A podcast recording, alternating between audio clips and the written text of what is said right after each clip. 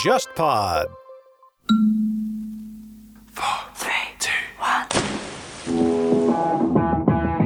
大家好，我是乐东，大家好，我是笑凯，欢迎来到海格力斯电台。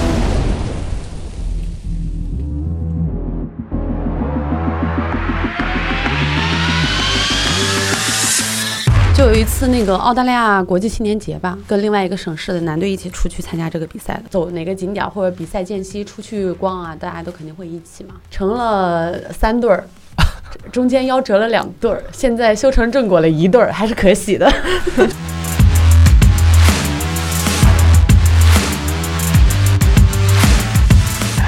本来是不想练专业体育的，然后也问我说想不想、喜不喜欢花泳，因为当时我想太好了，可以不用学习了，我当然练了。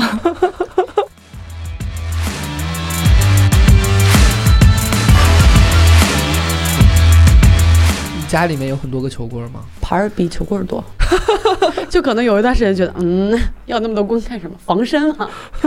要要那么多棍儿是我妈专门用来打我的。你小时候是被球棍打大的吗？是的，真的。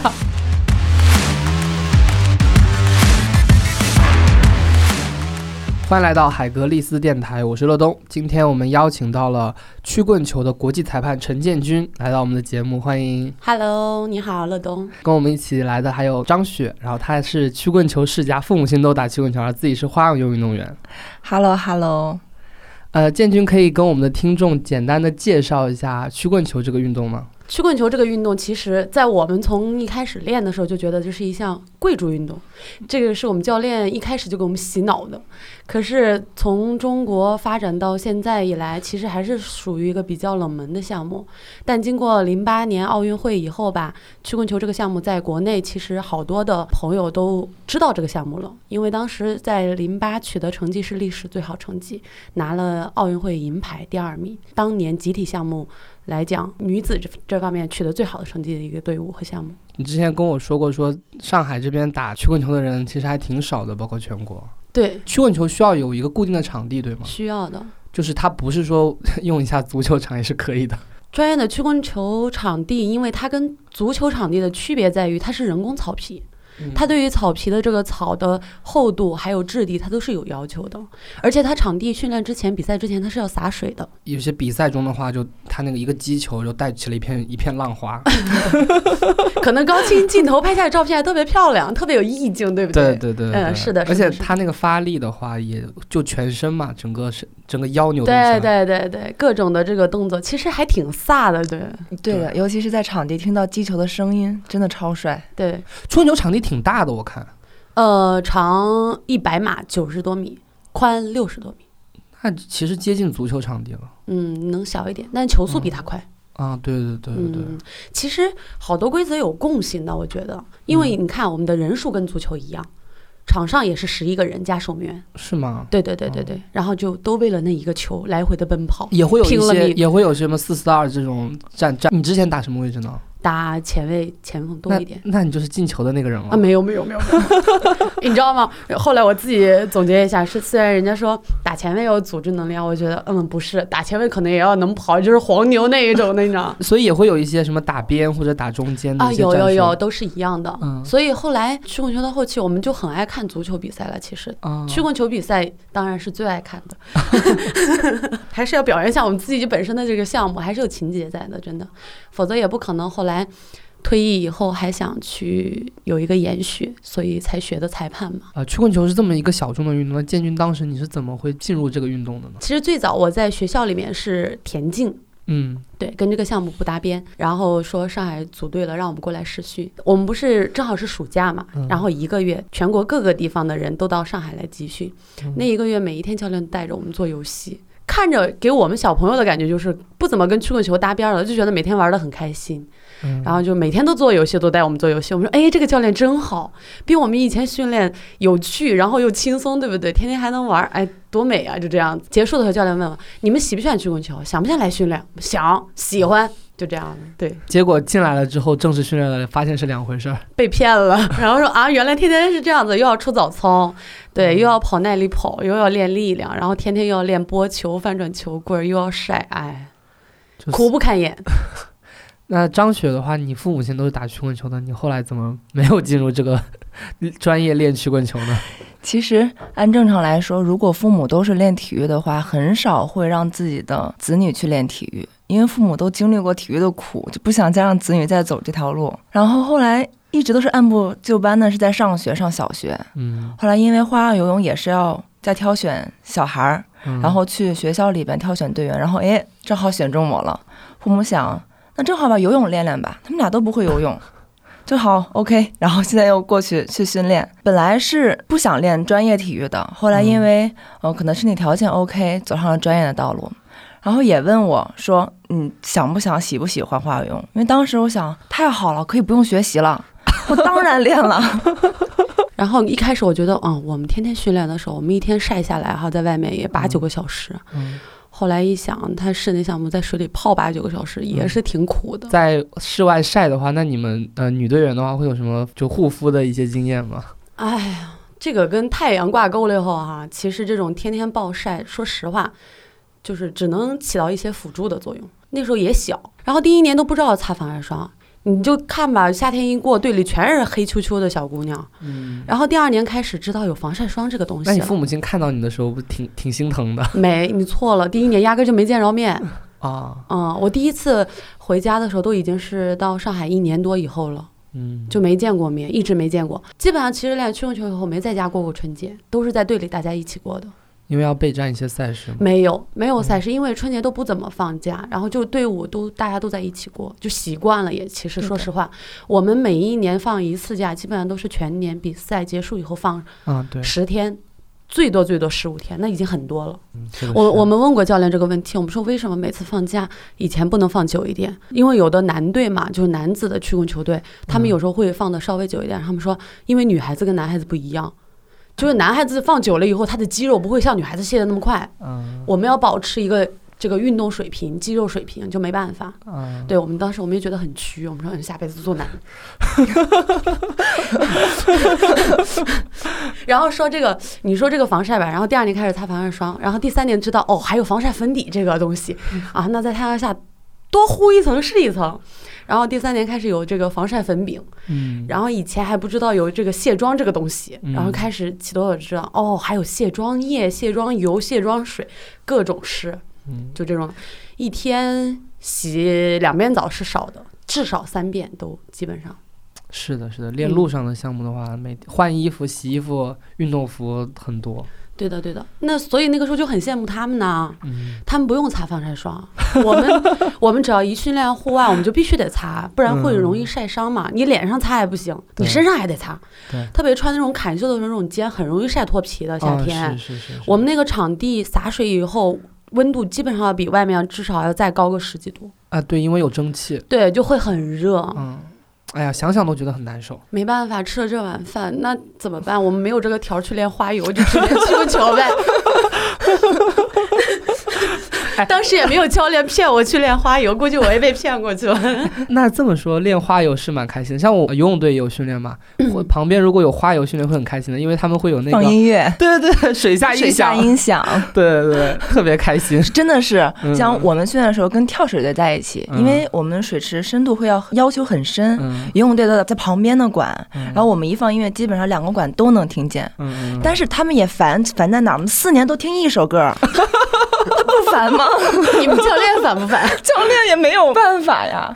然后因为一般花游是一个周期去换一套动作，换一个音乐，然后因为是一次比赛之后，从这一套动作中再去做小的调整。嗯但音乐是不会有大变化的。啊，对其实他在抠那个细节嘛，每一步对的，每一步对的，每次都是在完善完善。嗯，所以他们也疯，每一次训完练就告诉我，你们能不能换音乐了？能不能换了？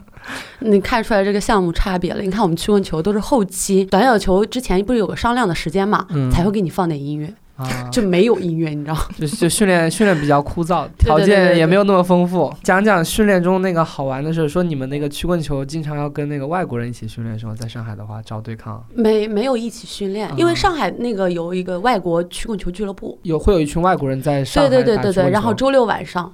每一周，然后我们刚练那两年的时候，跟我们约过那种教学比赛，嗯然后一开始我们还以为挺好玩的哈，不嗯用训练了，跟他们打个比赛，友谊赛一样的。教练说也没有要求，你们就好好打就行了，今天晚上怎么。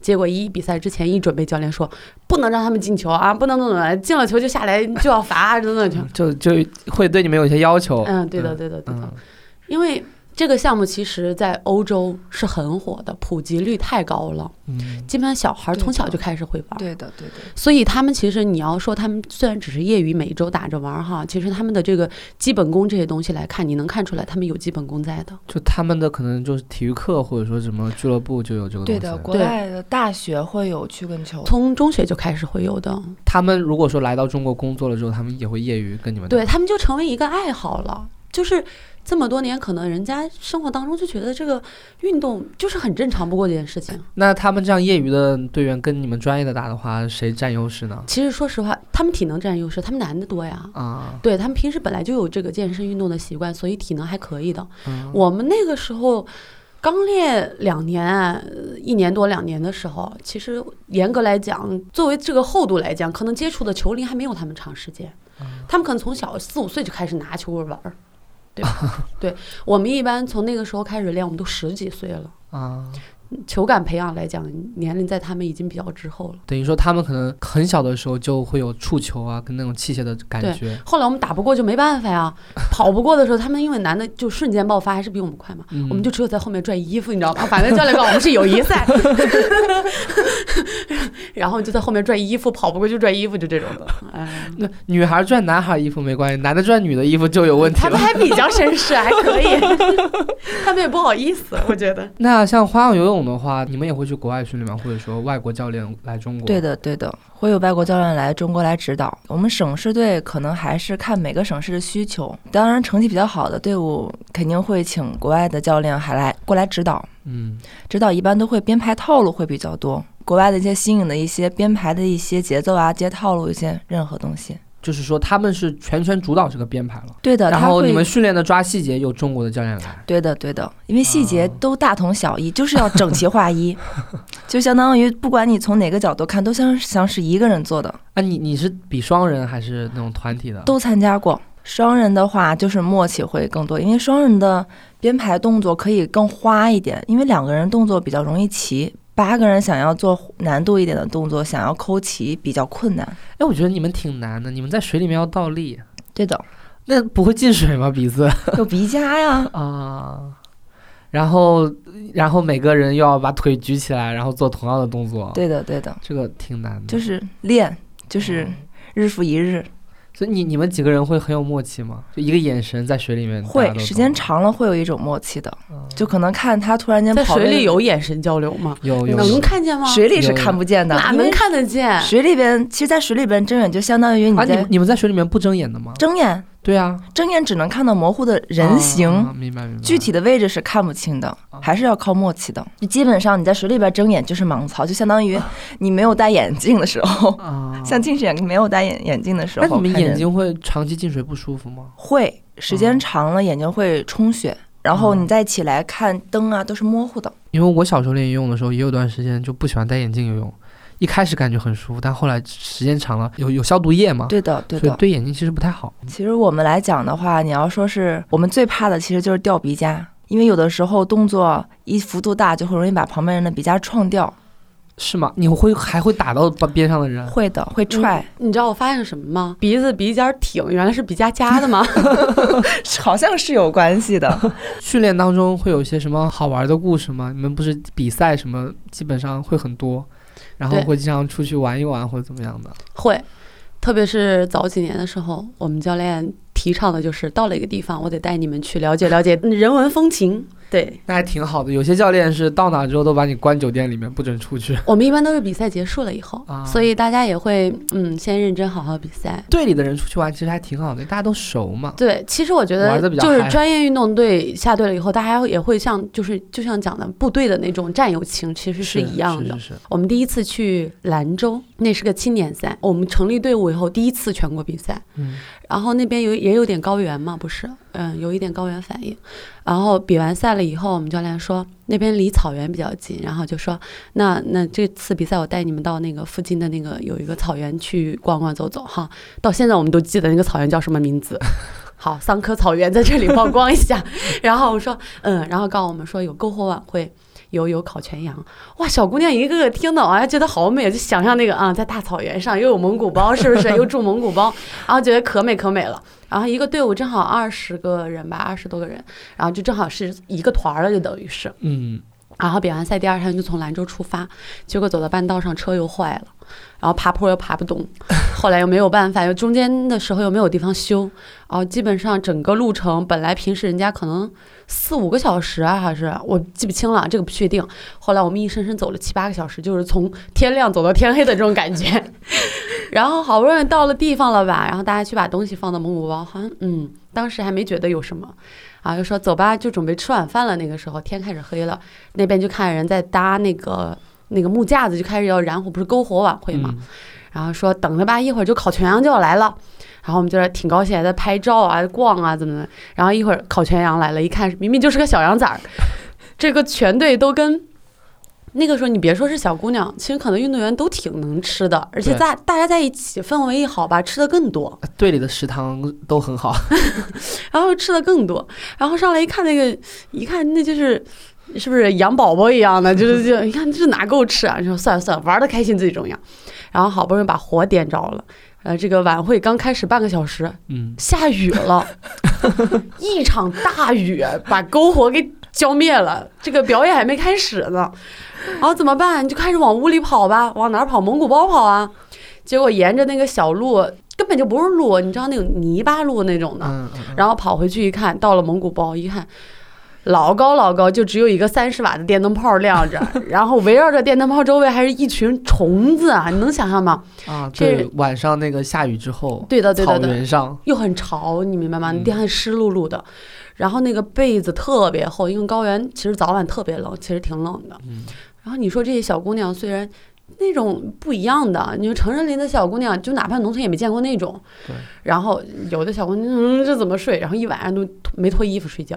第二天早上起来被骗，就说没有自来水啊，就山上流下的水，自己刷牙洗脸吧，就在沟里，就这种的，也体验了一把，也挺好玩的。其实现在想想挺有意思的，其实也。然后后来我们说，教练，下次再也不相信你了，我们再也不要去草原了。没有什么蒙古包，没有那么美，也没有什么篝火晚会，都是被你骗来的。然后还有一次是比赛，也是挺有意思的。比完赛，我们又是带我们出去玩儿，然后去云南说，现在可能不允许了。当时其实队里都没有钱了，我们教练借钱让我们去的。那你们你们教练真挺好的。对，我们也觉得挺好的。然后那个关键是他还给我们打预防针，说这一次我们没有钱了啊，嗯，每天吃饭你们就自己解决吧，那意思连连伙食费都已经出不来了。然后你就看我们每天都在相约在那个巷子里的那一家肥肠粉儿，所有队里的人都自己去吃那家肥肠粉儿。哎呀天啊！在云南哪里？呃，丽江，啊，丽江嗯，我们还去爬了玉龙雪山。啊，然后还给我们租的氧气瓶儿，然后每个人背了一瓶，就说运动员可能这种反应会更大嘛比较大。他不是不是，还说反应更大呢。结果我们上去都没有用，结果我们有个老队员的姐姐一个人用了三瓶挺有意思的。现在想想，对，呃穿着大棉袄，对，上去也挺欢腾的。丽江那天晚上，我睡睡觉比较早。那天晚上，后来听我们队友讲说，头天晚上发生了一起命案。啊我们说怎么了？因为丽江你知道都是那种客栈一样的嘛，都嗯隔音不是特别好。嗯然后半夜一两点钟就听见古城里面有个女的喊救命，然后他们就推开那个窗户一看，后边有个男的拿了把刀在追她，然后真人啊真事儿，那那。那你们这时候不拿着曲棍球杆打过去了？估计估计他们都害怕，说算了吧，身上又没有钱，又打不过地头蛇，你知道吗？第二天早上起来有听到客栈老板讲是真事儿，他们都以为是幻听，然后说没有，是真的。啊，然后后来我们对这个丽江古城这个半夜的这种奇遇产生了阴影，你知道吗？女孩子千万不要半夜一个人出去，哎，酒吧喝多了酒不知道发生什么事情，艳遇都是假的，我跟你讲。就有一次那个澳大利亚国际青年节吧，嗯。然后对跟另外一个省市的男队一起出去参加这个比赛的，大家在一起嘛，就毕竟出了国门以后都是一家人这种。就没有说在国内参加比赛的时候，各省市还有这个竞争意识啊，嗯出了国门就没有了，大家就代表中国，对，代表中国，然后大家一起出去玩儿啊，因为去那个时候去肯定就走哪个景点儿或者比赛间隙出去逛啊，大家都肯定会一起嘛，嗯，嗯，然后还挺好的，成了三对儿。中间夭折了两对儿，现在修成正果了一对儿，还是可喜的。就是男女队员出去打一次球就成了三对儿，这个这个这个概率还可以啊，相当高啊，成功率还不错啊。对对对对对，经历了挺多挺好玩的事情，现在想想，每一次聚会都会讲起来这些东西，那等等于是去一个地方就就总归路上会发生一些事情，对不对？的，因为人多对对对对对，聚在一起。你想，我们这么多年对我真的是不练了以后才开始在家有机会，就是春节过年跟家人在一起。刚练的时候，教练可能也害怕，就是觉得好像小朋友嘛，刚离家不习惯。那个时候也会有队伍来上海冬训，嗯嗯，其实教练也挺费心思的，就几个队会在一起弄举办一些联欢晚会。嗯，啊，小姑娘人家就挺爱美啊，一个还整点节目，没人跳跳舞、唱唱歌、包包饺子这种的，还挺有意思。也算是一个大家庭了，啊，对的，对的，对，嗯，我们队伍还有一些什么习俗，就是迎春长跑。每年到三十儿的那一天，基本上我们就会练半天嘛，三十儿嗯。下午才会开始放假休息，然后上午就是一个迎春长跑，然后有有奖品，就这种的，第一、第二、第三、第四这种的。对的，对的。就其实每年也就为了什么洗发水、沐浴露、牙膏这种东西 拼了老命啊！在那，真的是。你们去国外教育的话，当地的那个训练是怎么样的呢？他们当地训练是有自己的学习和工作的。嗯我们我们第一次去澳大利亚的时候，嗯嗯、然后不是一般比赛都在晚上，对。后来我们才知道为什么定晚上因。为他们下班了，对对对，你 你怎么知道？对的，然后他们就会开着车从公司就刚下了班过来，嗯有什么医生啊、警察呀、律师啊，各种都有。嗯然后我们就觉得，嗯，还能学到自己的东西啊。他们可能年龄也挺大的吧，就嗯，对对对，就基基本上就是二十多、三十多这种的。嗯嗯嗯，然后人家就把这个当做一个业余爱好一样的了，但是对待比赛都很认真，水平高吗？高。嗯，当时对于我们而言，我们觉得挺高的。那你们都是一群小姑娘，对对对对。都是怎么清一色的、一水儿的对年轻人，对对他们就是什么样、什么体型的可能都有，是对吗？对对对对，他们其实也有学生，嗯，学生大概也就十几二十岁，他差不多。我觉得现在其实国内体育也有这个趋势，嗯。大家的这个观念在发生变化。嗯。那小朋友打比赛很有劲的。嗯。我们现在就比如说上海市的比赛，我们很喜欢看小孩子的比赛，嗯。赢球输球这种感觉就特别强烈，嗯打不过要哭鼻子也要打过，就这种的，就挺好玩的，而且特别认真。我们就问小朋友啊，就说你爸妈愿意让你也打曲棍球吗？然后有的小朋友会很认真说，妈妈不让。然后我们说妈妈为什么不让？妈妈是嫌我晒黑了。然后我说那你自己会不愿意？不，我不怕，我喜欢去打曲棍球，我不怕晒黑。啊，就这样，觉得特别可爱，小朋友。因为我觉得可能嗯女孩子或者说呃人打这个曲棍球的话，就会有那种力量感，嗯因为你可能你自己你能把一个球打得多远，肯定是拿一个杆儿，嗯，那个那个会让你感觉那种啊、呃力量感、掌控感会很强。体育这个东西，别的项目其实也一样，嗯它会锻炼一个孩子这个散发性思维。嗯对他这个随机应变的这个快速反应能力，我觉得是不一样的锻炼的东西。然后小孩儿又会强身健体嘛，说句不好听，对，哎，那那按道理来讲的话，那花样游泳应该是又美又好看的。这个的话，现在大家玩的多吗？还是练专业的不多，业余俱乐部还是还是可以的，因为嗯家长都希望女孩子来练花样游泳。嗯有有个有个艺术的感觉。，对的，她又能练舞蹈，嗯又是在水里边练舞蹈，还可以游泳，嗯而且还美。嗯像是比赛穿上漂亮的泳衣，布灵布灵的泳衣，化上布灵布灵的妆，再拍拍照片，家长肯定都会喜欢。哎，那个衣服是特制的吗？对的，专门定制的。很久以前是泳衣上面基本上是亮片儿，嗯。现在都是钻，一色儿全是钻，一穿泳衣脱泳衣地上全是掉的钻，因为钻太多了。花样游泳的话，就完全没有没有男孩子参与了。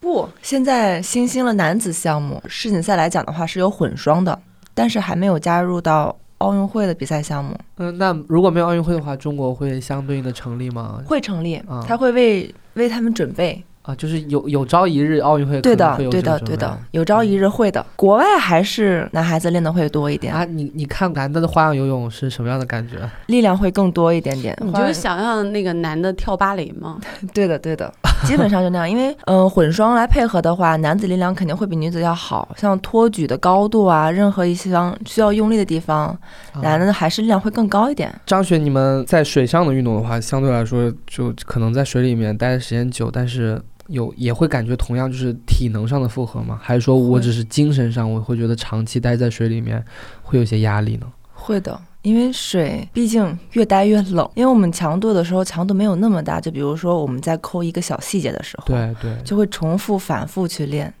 教练也头疼，其实没办法，我就是要要求更好。这个 OK 了，我觉得我我觉得你们还能更好。嗯，然后我们下面就是觉得我们已经可以了，我们已经做到最好了，所以我们有一个魔咒，就是再来一次。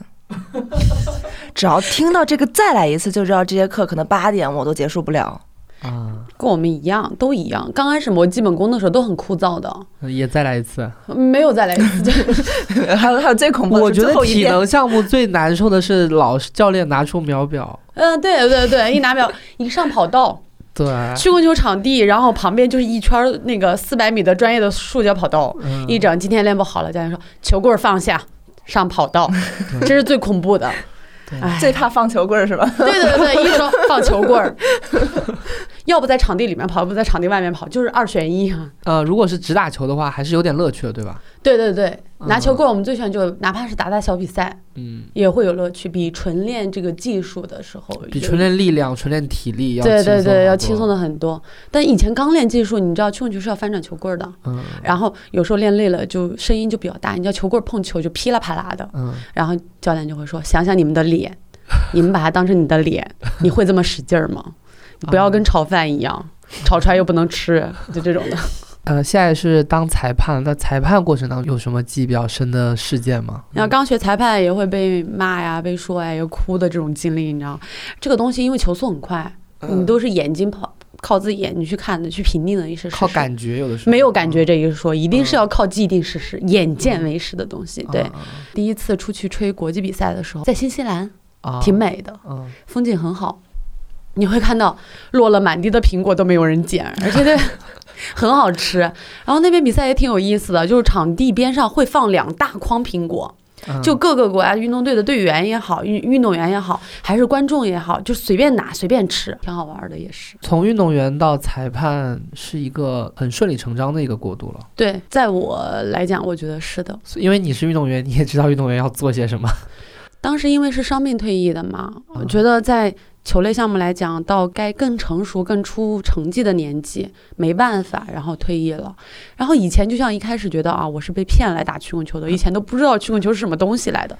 可是随着这个年限的增长以后，你会发现，嗯，你对这个项目是有感情的。嗯，会有情节，然后就觉得嗯，当时迫不得已退役了哈，我觉得应该再再做点什么，所以就选择了去学裁判，然后觉得又发现了其中的乐趣，觉得挺有意思的。张雪也退役了吗？刚退，你挺年轻的呀，怎么怎么这么早就退了？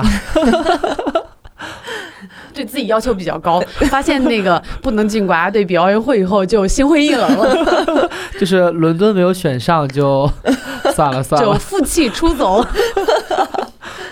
没有，还是因为有一点伤病，然后再再加上这个原因吧。嗯，那退役之后有什么打算吗？其实也是想考裁判来着，呃，你们这个裁判我倒还真知道的，就是说学习啊各方面还是挺系统的，对因为要你要进入另外一套体系了，对，因为它有严格的分数线，打分类项目嘛，表演打打分分类项类项目。而且要求会越来越严格。你稍微有一点偏差，你跟大部分裁判有个零点五的偏差，你就这就下场比赛你就参加不了了。啊，不是去掉去掉一个最高分，去掉一个最低分，是的，，但是那个分差不能很大，很大了就要把这个裁判给去掉了。大就觉得你有问题 就觉得你有问题。嗯就反正外行看不懂这个水里的项目，就觉得打分跟那个池子的水一样深，现在好多了，现在真的是更完善了这，是你不小心说出了什么吗？因为现在是分三个方面去打分：艺术印象、嗯，艺术印象，对艺术印象分，那那完全就是你自己的感觉了。对对对，我觉得也是。你这个名字一说出来，叫艺术印象，并不是技术标准。对对对，跟这个标准不标准没有一个印象。那有些人就爱柔美，有些人就爱那个硬朗的。对的，还是跟那个裁判的风格是不一样的。你要照这么说的话，外行也可以去当你们这个裁判了。我也凭感觉，我对这个项目啊，我对这个队伍的这个印象分很高。如如果不是奥运会的话，如果表演赛的话，会不会有那个观众打分呢？嗯、不会有观众打分，他就只是观众是纯纯观赏。那观众如果对于这个这个裁判的这个判决觉得有疑问，可以重新打嘛？因为其实体操不就出现过这种情况吗？这个还真没有。那这么说的话，其实就说会有一枝独秀的现象，对吗？呃，会有，就你像你你说俄罗斯和日本就比较厉害嘛，在国际上。因为现在中国厉害了，把日本反超。对，蒋文文、蒋婷婷，对的，从零八年奥运会开始，嗯，中国就慢慢的走上世界第二的，努力在追赶世界第一。你当时有去俄罗斯或者日本训训练吗？没有没有，或者他们的教练来呢？嗯、国家队的时候会有，嗯，在省市队是没有的，还是训练的氛围不一样。因为日本教练就会特别的严谨，嗯一个动作没有做好就会一直练那个动作，做好做到好为止。那做不好呢？因为我累了，我做不好呢。没有没有这个可能，没有类似你懂吗？？就是在在专业队的时候，就跟当兵是一样的。对，的，嗯，不能说不，对，没有反抗的余地。这一定要做到最好才哎，可以。那我以前也这样的啊，就是比如说让我游个游两百米自由泳，然后让我游到两分十秒。当我第一次我我有两分十一，他说你罚一个再来一个，然后第二次因为我没有体力了呀，我我我再有一个我我越来越慢了，我还是两我还是两分十五你知。道吗？以前在队里，我有个队友，他早上就是先被罚了，因为他没没吃鸡蛋，被教练抓住了。后来被教练罚吃了十个鸡蛋，然后吃完鸡蛋以后，你知道上午就接着训练了，因为吃完早饭以后嘛，上午就训练了。上上午训练了以后，那鸡蛋吃多了会很难受的。然后你知道，我们又是那种有体能要求的项目，对不对？嗯，然后上上午还是下午就开始跑四百米，然后教练就像就像你说的这种的，就跑慢了。对啊，要求的时间内他没有完成，对啊，然后教练就开始罚他。对啊，你知道他最最气人的一点是哪一点吗？嗯最后跑了三十个四百米，嗯每一个都是一分半。嗯，你说他体能下降了吗？他没有体能吗？他为什么跑到最后三十个的时候，他一直能保持这个速度？他第一个就跑一分一分二十秒，打个比哎方，，我当时真的还遇到过这种情况，我故意放一个休息一下，第二个冲上来，不，他每一个都是，他每，那他比较老实因。为他很气啊，他每一个都是这个时间，嗯每一个都是一分半，跑了三十个，最后大家都给他数着，最后一个都是一分半，你说他是跑不动吗？证明他是耐力型选手。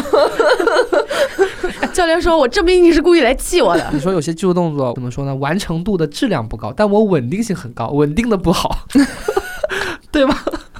对，然后你想我，我们队伍有一次出访去美国，嗯美国不就要倒时差吗？嗯真的是，教练说你们时差倒好了，我们该回国了。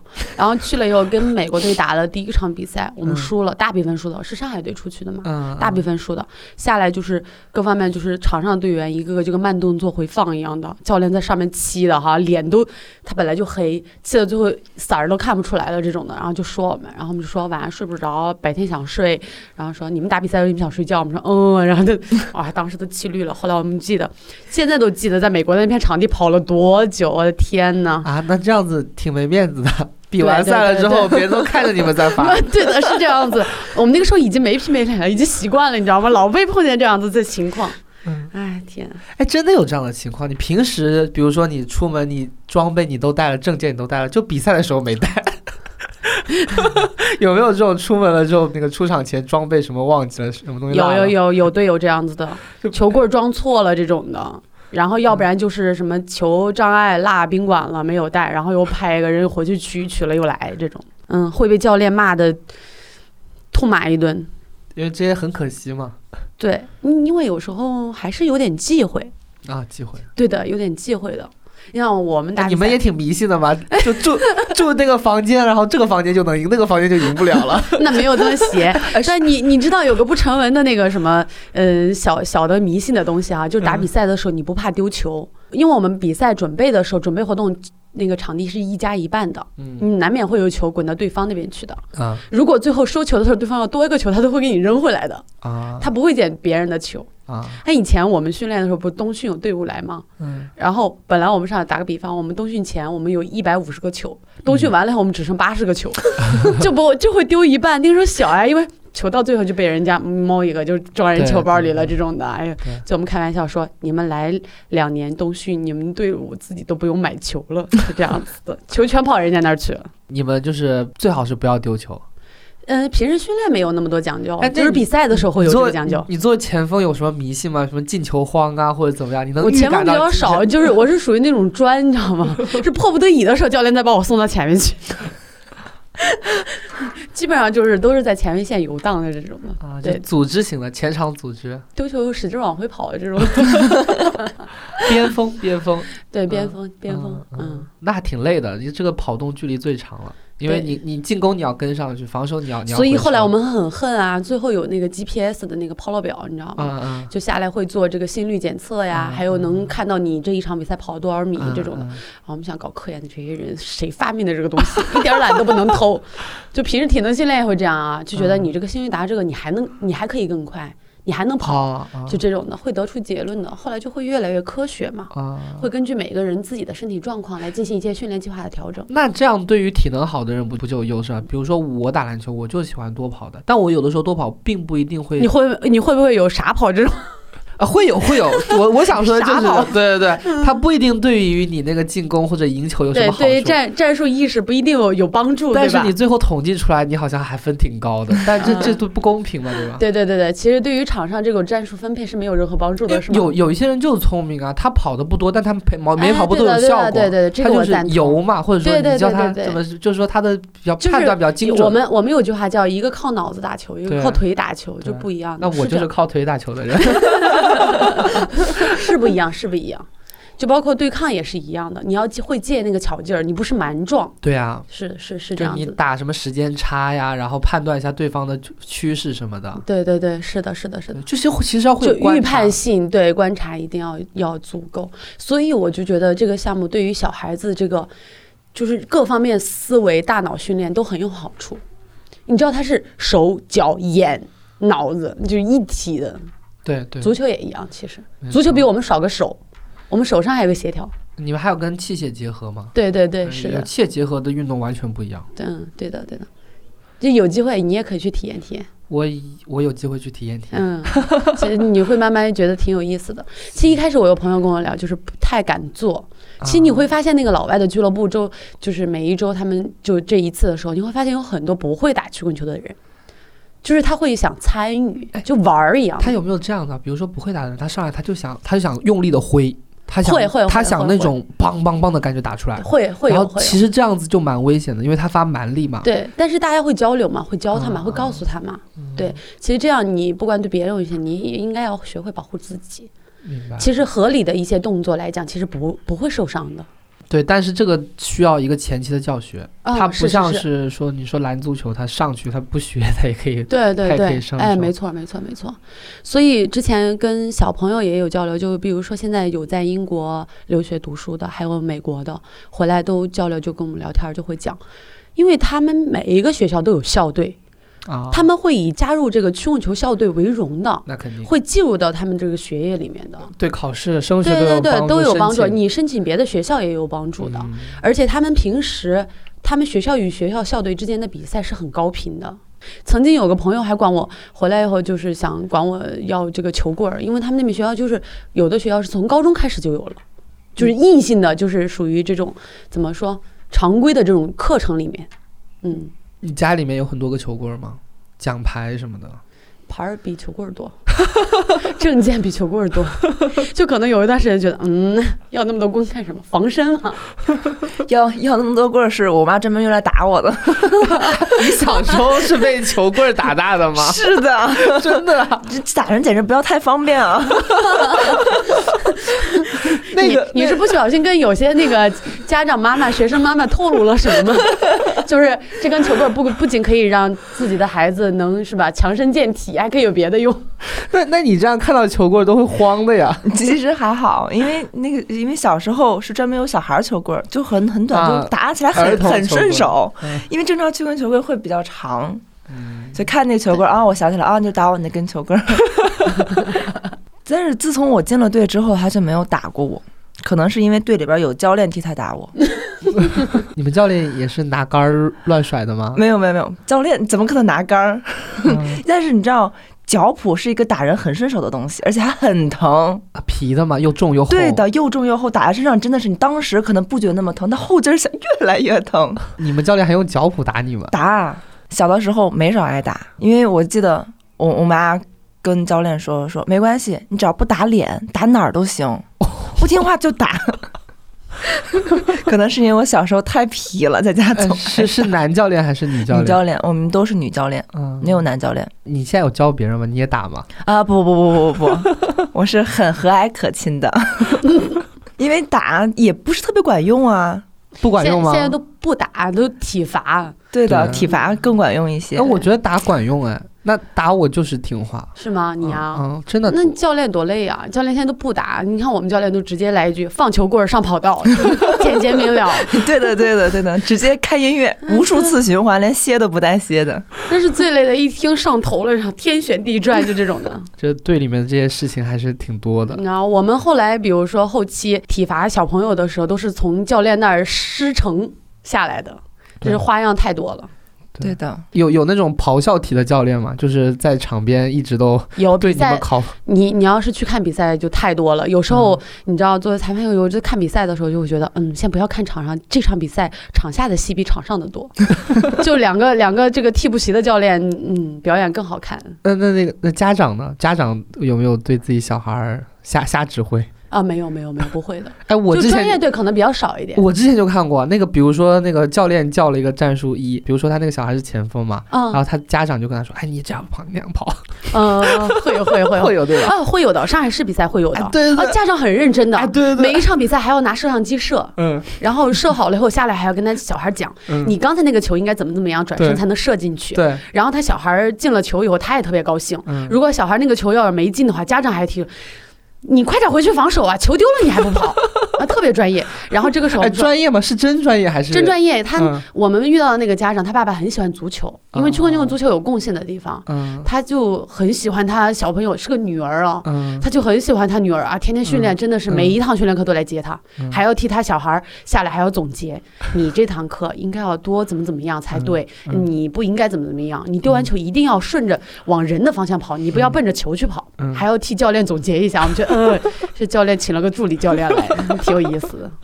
我我之前有个朋友也是那个挺不错运动成绩的队员啊，啊啊啊！他的那个教练跟我说，他说你当时说他当时没有拿过世界冠军，但是没有再上一步嘛。嗯他说当时可能是因为你那个家里面，还有就是说你的省队教练，嗯还有国家队教练，给都同时予予予以你指导，啊，就会导致他乱是吧？对对，导致他心乱了，他会觉得，哎，那我我是不是我要听谁的？嗯，但他其嗯实小孩心里肯定是嗯，明白。是会乱的嘛，对所以我我我自己的感觉是我我不太喜欢家长如果说在旁边，其实我觉得小朋友就是小学这种刚练曲棍球，就是以玩儿为主嘛，对，让他发现兴趣，然后慢慢喜欢上这个运动，只是作为一种方式，嗯，也不一定说是你刚才讲的那个已经到一定水平了。对，对对对，所以是不一样的情况。其实家长参与更多吧，其实大家会小朋友会更有劲，嗯觉得爸爸妈妈也喜欢，也支持我，我会更喜欢玩。以那个场上表现为荣，哎，对的，对的，对的，还进了球，小朋友不要太高兴。还有的小朋友进完球以后，他们整个队伍会有一个表演的模式，就球棍儿往地上一扔，然后马上做一个前滚翻，然后大家再用球棍当手掌击掌一样的这种庆祝方式，太独特了。哎，不是有那个足球的吗？那个嗯球队水平不一样，但是他的进球后的庆祝动作在 YouTube 上点击率超高你。看，这也是一种方式。哎，所以你们曲棍球会有自己的那个那个进球后的庆祝动作吗？会有小朋友更多，对对对，成人还比较拘谨了。我跟你讲，小朋友更多，对对对，挺有意思的。所以我们特别爱看小朋友的比赛，好玩儿。好啊，嗯，就是到了就是中学、高中偏后以后吧，嗯这种比赛还没有小朋友打的认真。是吗？对，小学的小朋友输了比赛会懊恼，嗯，嗯，刚才要是我那样的就好了，就这种的，特别认真的在总结。哎，所以你这样的国际裁判也会经常在小朋友的比赛当中出现吗？会，国内会有，会嗯就是暑假、暑期的时候会各个学校这种的，就像一个大 party 一样的，好几百号人的小朋友，各个年龄段，它分得很细，嗯就十岁、十二岁、十五岁这种的年龄档，会根据年龄的增长，然后比赛场地也会发生变化，小一点的就场地小一点，年龄大一点就会大一点。听你这么一说，感觉这现在这个年龄的小朋友还挺幸福的。对，然后当裁判那个时候，你会觉得每天也挺有意思的，因为成人比赛一天也就吹一场，嗯像这种比赛的时候，你一天你就跟连轴转一样的，这个点儿在这个场地，下个点儿哦，我该去那个场地了，就这样的也在转，也挺好玩的。小孩真的是太可爱了。小孩最怕的就是压腿，啊，对对，学里边训练没问题，就嗯就再苦再累，他们都能坚持，最多就偷偷懒儿。压腿他们是没有办法的，天天最怕就是来树杈。啊，对，小孩最怕是压压腿，每次压腿都哭着喊的，对，哭喊我不练了，我不要压了。嗯教练换人好不好？教练不要压我了，去压别人好不好？然后就各种谈条件，怎么谈的？就说教练，你不压我了之后，一会儿水里边我好好练好不好？我说，难道你平常水里边都不好好练吗？那我可得更使劲喽。这都是坑，真的给自己挖了个坑。还还有小孩说，教练，我下课给你好吃的，然后我就说没关系，我减肥。我说，然后我会说，你给我好吃，我更胖，然后我会更重，会更他。是知道你是个吃货吗？还拿这个来诱惑你，跟你谈条件。小孩真的是太可爱了，尤其是在水里边，像有时候做动作的时候是要求头不没水，嗯，但是戴着鼻夹戴着泳镜，他不怕没水，嗯最多就上来换口气。我会告诉他们，来，先把泳镜摘掉。他们会慌，一摘泳镜就会慌，嗯，头摘下去，来鼻夹也一起摘掉，他 们就彻底懵了，拼命的在往水上面爬。不过倒是都挺喜欢这个项目的，嗯因为毕竟这个项目还是美的。也但当然还是会有那么两三个男孩儿，男孩儿就因为在女孩堆里边，男孩儿就会比较别扭，尤其是做示范动作呀，或者是什么压腿啊，一些做一些手上的动作，就会不适应。但时间长了，男孩子就会好一点。其实小朋友，我觉得不管练什么，最重要的是刚开始的一个引导。他们只要发现兴趣，都特别爱玩儿。特别是一起出去比赛的时候，就觉得嗯，出门玩儿了，离开爸爸妈妈了，太好了，怎么着都行，就这种的。反正我的记忆当中，每次出门比赛都是去的那一趟车上特别欢声笑语，回来的时候都睡着了。那出去的时候，小朋友都带了各种零食啊，哎呀，吃的可高兴了。啊、感谢建军跟张雪来到我们的节目，分享了这么多专业运动员跟现在是裁判和教练的故事。好，谢谢你们，谢谢乐东，谢谢，谢好谢，，拜拜。拜拜拜拜。